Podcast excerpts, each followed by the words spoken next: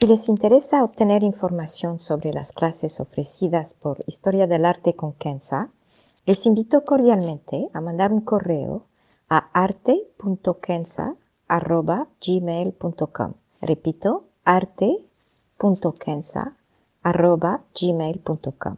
Muchas gracias.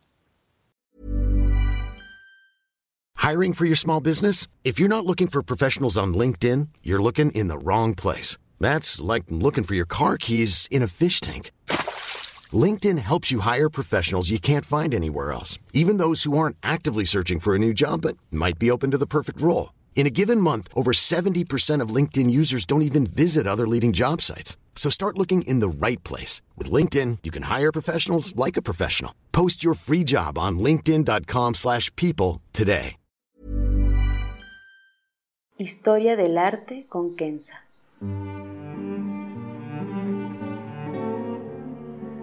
Una serie sobre el arte a través de la historia y las culturas.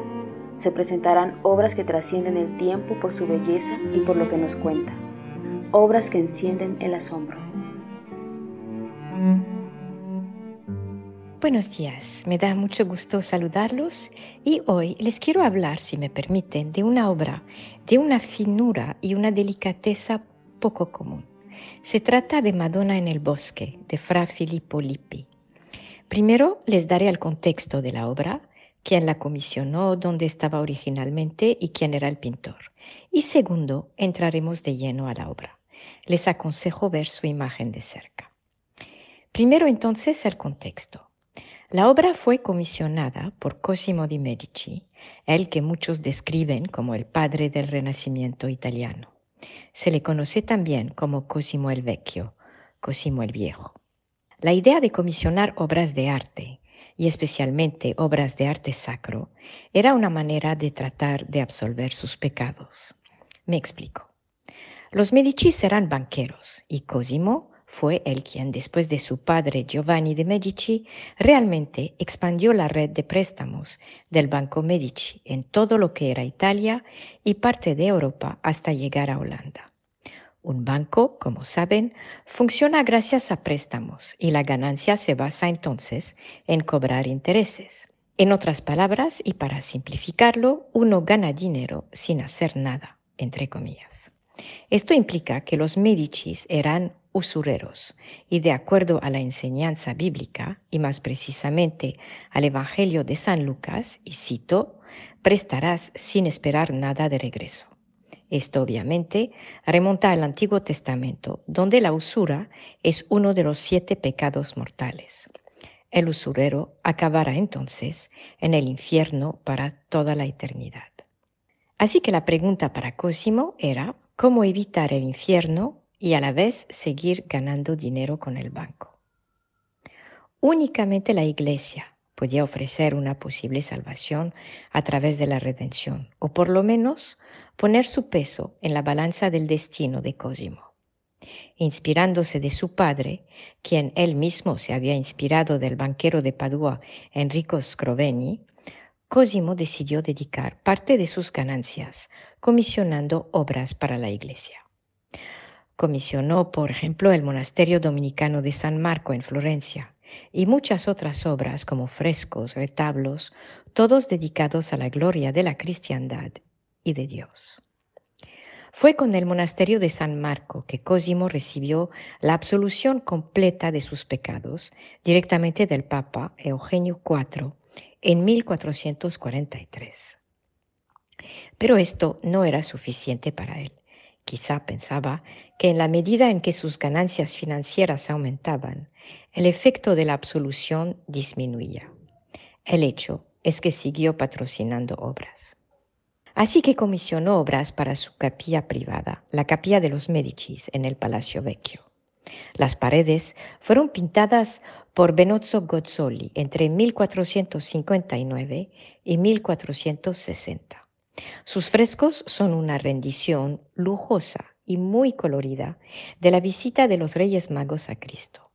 Las escenas son de un fasto increíble, con los reyes vestidos de telas de seda, un Cristo y una Virgen felices y elegantes recibiendo a los reyes, y una procesión espectacular de gente, todos vestidos también con telas de lujo.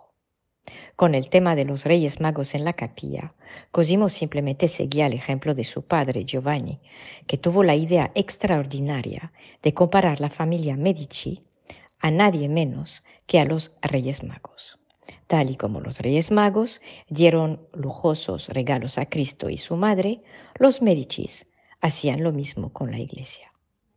Pero estos frescos de la capilla Medici que ofrecen una imagen de lujo y enseñan esta multitud de seguidores acompañando a los reyes, que de hecho eran los Medicis mismos, tienen, hay que admitir, mucho de, arrogancia y poco de humildad. Y no creo que soy la única en darme cuenta de esto. Así que quizás para balancear sus frescos, Cosimo pidió una obra menos pomposa, digamos, y más contemplativa para el retablo del altar. Dicha obra estaría no para las paredes, pero para la parte más sagrada de la iglesia y el punto de mirada de cualquiera que estuviera rezando. Y para la obra, Cosimo se acercó a Fra Filippo Lippi, el gran maestro del Renacimiento y de hecho el maestro de Botticelli sacerdote de la Orden de las Carmelitas y padre de Filippino Lippi, otro maestro del Renacimiento. Un artista cuyas obras son, a mi parecer, unas de las más finas del Quattrocento italiano, y un artista quien, tal y como Cosimo, tenía que ajustar el balance en cuanto a sus pecados. No entraré en la biografía de Lippi, pero cabe mencionar que era famoso por sus andanzas. A los dos años perdió a sus padres y fue recogido por la comunidad de los carmelitas en Florencia, donde creció. Hizo sus votos como sacerdote. Pero le gustaba dibujar más que seguir las instrucciones del monasterio, así que a los 26 años se fue del monasterio, sin por lo tanto renunciar a sus votos como hombre de iglesia. Cuando Cosimo lo llamó para la obra, Lippi era Lippi es decir, con todo su talento y también con todo su comportamiento. Escándalos con mujeres, promesas rotas con patrocinadores, estafas para pagar deudas, etcétera, etcétera, etcétera. Creo que entienden un poco ahora el perfil del Señor. Se cuenta que hasta Cosimo tuvo que encerrarlo para obligarlo a pintar y acabar el cuadro a tiempo, y que una noche Lippi logró escapar. No obstante todos estos acontecimientos alrededor de Cosimo y Lippi, el hecho es que al final los Medicis pudieron admirar una obra de una extrema elegancia y serenidad en la privacidad de su capilla. Ahora sí, creo que podemos acercarnos a la obra. La obra se conoce como La Madonna en el Bosque. El Museo de Berlín la llama también Adoración en el Bosque y otras fuentes le ponen el título de Natividad en el bosque. Es una natividad, pero una natividad particular, porque es la visión que tuvo Santa Brigida de Suecia, una visión muy popular en el arte sacro, especialmente en el norte de Europa. Santa Brigida vivió en el siglo XIV, murió en 1373 para ser exacta, o sea, menos de 100 años antes del cuadro que estamos viendo. Ella es conocida por crear la Orden de las Monjas y Monjes de Brigitte, los milagros durante la pesta negra y sus visiones. Y aquí tenemos una de estas visiones, y como lo mencioné antes, una visión que tuvo un impacto importante en la representación de Cristo en el arte del norte de Europa. Cabe ver, por ejemplo, la famosa escena de la Natividad de Roger van der Weyden en el retablo de Bladelin que data de 1450 hoy en el Gemalde Gallery en Berlín, tal y como esta obra de Lippi. En esta visión de Santa Brígida, el niño Jesús está acostado en el piso, enropado en una tela blanca y emitiendo luz. Su madre tiene el pelo rubio y está de rodillas. Santa Brígida agrega, en describir su visión, que la Virgen dio a luz de manera espontánea y que su virginidad se quedó intacta. Fra Filippo Lippi reprodujo esta misma visión, respetando en parte la descripción de Santa Brígida, en que Santa Brígida dijo que en su visión no estaban ni San José, ni el asno, ni el buey. Pero Filippo Lippi va más lejos que la visión de Santa Brígida, en que en vez de que la escena tome lugar en una granja, Aquí estamos en un bosque, un bosque oscuro donde apenas se puede entrever el cielo y a lo que parecer en un claro o un calvero en medio del bosque. Ahora entramos al cuadro, empezando por los personajes, si me permiten. Primero el niño Jesús. El niño Jesús está sobre el suelo, rodeado de flores que parecen darle la bienvenida. Al enfocarse únicamente en el niño, hay una impresión de felicidad, de ligereza, que contrasta con la oscuridad y la pesadez del bosque verde oscuro. Su madre está de rodillas, con el pelo rubio, tal y como la describió Santa Brígida. Los dos tienen una aureola de oro, muy al estilo bizantino, la de la Virgen muy sencillo y la de Cristo con las marcas rojas tradicionales. El niño está regordete y parece más grande que un recién nacido. Sus ojos azules son chiquitos, pero nos mira. Es Cristo que se hace presente con una mirada que habla de madurez y a la vez que habla de un cierto despegamiento. No hay arrogancia en esta mirada, más bien es la de un adulto que mira a quien está frente de él, sin reclamos. La Virgen está preciosa, sus telas muy elegante, combinando el tradicional azul que indica su calidad sagrada, la reina de los cielos, y el rojo que indica su temporalidad y también la pasión de Cristo. Está concentrada en su oración con las manos juntas, mirando a su Hijo, adorando a su Hijo, y por eso en parte el título de la obra. A la derecha está San Juan Bautista, que se reconoce por su vestido.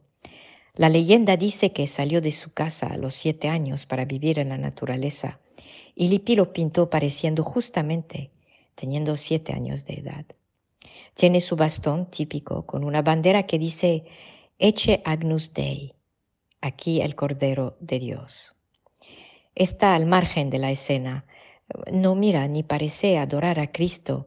Lippi lo representó como al margen, pero presente recordando que fue Él quien bautizó a Cristo y que su muerte, que sucedió antes de Cristo, es fuente de inspiración. Lleva también una aureola dorada, pero no tan brillante como la de Cristo. San Juan Bautista era el santo patrón de Florencia, así que su presencia nos sorprende. Atrás tenemos a un santo, algunos historiadores dicen que es San Romuldo, un ascético que vivió entre el siglo X y XI y una figura importante que estableció la orden de los monjes camaldolese en la ciudad de Arezzo. El santo pasó su vida viajando por toda Italia, reformando y estructurando monasterios y tenía lazos con los Medicis. Otros comentaristas dicen que es San Bernardo de Clairvaux, que vivió entre los siglos XI y XII, y el fundador de la Orden de los Cistercienses, famosos por su dedicación a la Virgen. Viendo las representaciones típicas de los dos santos, creo que por la barba llena blanca es Santo Romuldo, ya que San Bernardo por lo general se representaba con una barba muy corta, a la vez, el hecho que tenía lazos con los Medicis me hace pensar que debe ser él. San Romuldo está tal y como San Juan Bautista, es decir, al margen de la escena y, y más adentro del bosque. Está orando muy concentrado y con los ojos cerrados, contrastando con San Juan Bautista. Quizá una indicación que es simplemente un santo y no una presencia sagrada en sí. Arriba tenemos a Dios y en el caso de la obra en particular, el Padre, representado como un hombre de edad avanzada, tiene una aureola similar a la de Cristo y sus brazos están abiertos, tal y como la Virgen mira a Cristo y parece bendecir toda la escena. Él no está en el bosque, pero en el cielo, y justo abajo está la paloma que representa el Espíritu Santo. El conjunto de personajes y el simbolismo de la Trinidad nos indica que es una obra de contemplación. No nos cuenta una historia a través de la cual uno podría ver su fe reforzada, más bien nos llama a la meditación con la presencia de lo divino. Esta llamada está reforzada por el ambiente. A pesar del bosque, la escena es profundamente silenciosa. No hay cantos de pájaros, no hay viento, así que ni las hojas parecen hacer ruido. Todo es profundamente tranquilo. La serenidad de la escena se podría quebrar al mover la vista hacia el fondo del cuadro. De hecho, parece ser un bosque infinito y no se distingue ningún camino que uno podría tomar para salir. Pero está la luz de Cristo que ayuda a balancear esta impresión y en este caso no nos sentimos sofocados y sin lugar por donde escapar. Una nota importante antes de concluir es que si se acercan al cuadro, verán que al lado de San Juan Bautista están troncos y ramas de árboles cortados. Quizá es una referencia a sus palabras en el Evangelio de San Mateo 3.10, que dice, ya también el hacha está puesta a la raíz de los árboles. Por tanto, todo árbol que no da buen fruto es cortado y echado en el fuego. No es cualquier cita. Y si tomamos en cuenta que tanto Cosimo di Medici, el patrocinador, como el artista Fra Filippo Lippi estaban en riesgo de acabar en el infierno por sus pecados, entre comillas, la presencia de estos troncos y de estas ramas adquiere un simbolismo muy fuerte. Quizá que la obra representa un buen fruto, para retomar las palabras del Evangelio, es un buen fruto que podría evitar la cortada del árbol, es decir, la damnación de ambos, Cosimo y Lippi. Y justamente sobre el hacha que ven entre San Juan Bautista y la cabeza de Cristo está la firma de Lippi y se lee Frater Philippus pintó este cuadro, que era una manera de firmar los cuadros en esta época. Quizá Lippi quería enfatizar su papel de artista y también de leñador limpiando así su vida de árboles pudridos para dejar a los árboles sanos dar frutas. Otra nota más anecdótica esta vez. Antes de concluir, uno se podría preguntar cómo acabó esta obra en un museo en Alemania. Y para su información, hoy en día hay una copia de la obra original en la Capilla Medici, pintado por Fiorentino en el siglo XIX. De hecho, la pintura fue adquirida por un hombre de negocio inglés muy rico, el señor Soli, en 1814, fecha, si se acuerdan, de la batalla de Waterloo que acabó con el imperio de Napoleón y los subsecuentes tumultos por gran parte de Europa, incluyendo Italia. Lo que me parece quizá una ironía es que el negocio que hizo el señor Soli tan rico fue el negocio de la madera. La obra después fue adquirida por el museo en Berlín y sacada del museo durante la Segunda Guerra Mundial por órdenes de Hitler, junto con muchos otros cuadros para su protección en contra de los bombardeos de los aliados. Fue parte también de los cuadros que el ejército estadounidense se apropió, entre comillas, al entrar en Alemania. Y fue solamente en 1949 que el cuadro finalmente junto con muchos otros, fueron regresados a Alemania después de que fuera conocido su paradero y por el escándalo que suscitó la dicha apropiación estadounidense. Finalmente, y a modo de conclusión, quiero compartir con ustedes que me enamoré del cuadro cuando lo vi por primera vez. Sabía que era Lippi, pero nada más. Me intrigaba por el contraste entre la densidad oscura del bosque y la ligereza llena de luz de la escena central, especialmente la que emana de las aureolas del niño y de la Virgen. Me intrigaba también porque a primera vista no había visto ni a San Juan Bautista, ni al santo atrás, ni al Padre, ni a la paloma. Solamente vi a Cristo y su madre. Sabía la historia de Santa Brígida por los cuadros holandeses, especialmente el de Roger van der Weyden, pero nunca había visto una versión tan serena, tan tranquila. No es un cuadro rebuscado en cuanto a su representación, pero llama la atención porque no es nada ordinario. Las explicaciones que les di las investigué durante muchas horas y poco a poco el cuadro como que empezó a contar una historia, la historia de otros y más precisamente la historia de Cosimo di Medici, la historia de Fra Filippo Lippi y también la historia del señor Soli. Por una parte estoy contenta ya que pude compartir esta historia con ustedes, pero por otra parte admito que quizá hubiera preferido no saber nada y quedarme simplemente con la serenidad y la delicadeza de la obra. Gracias mille, muchas gracias.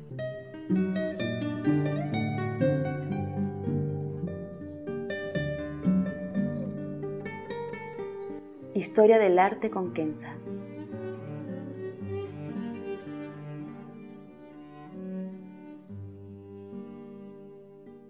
Para ver las obras que se presentan en este podcast y a la vez descubrir otras que podrían despertar su asombro, les invito a seguirnos a través de la cuenta Instagram Historia del Arte con Kenza.